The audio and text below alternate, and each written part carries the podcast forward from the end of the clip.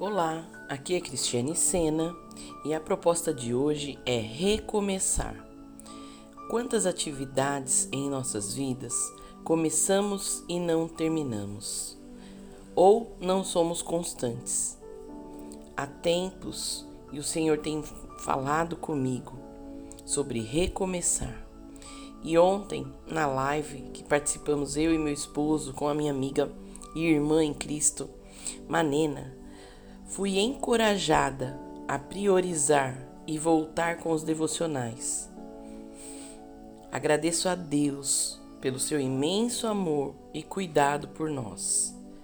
A nossa caminhada requer persistência, queridos. Precisamos ser intencionais.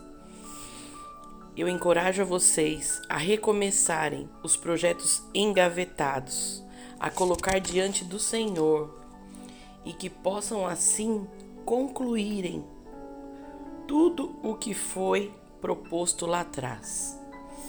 Sejam, queridos, intencionais e priorizem o Senhor em primeiro lugar. E com certeza todas as outras coisas fluirão.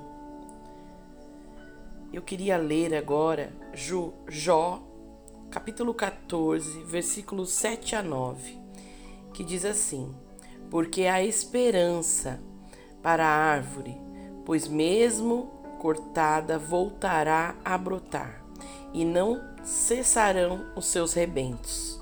Se as suas raízes envelhecerem na terra e o seu tronco morrer no chão, ao cheiro das águas brotará e dará ramos como a planta nova. Amém, queridos? Vamos orar. Pai, ó oh Senhor, fala conosco neste dia, Senhor. Nós entregamos todo o nosso ser a Ti, Pai. Tu és o principal, Pai. Tu és o convidado de honra neste lugar, Senhor.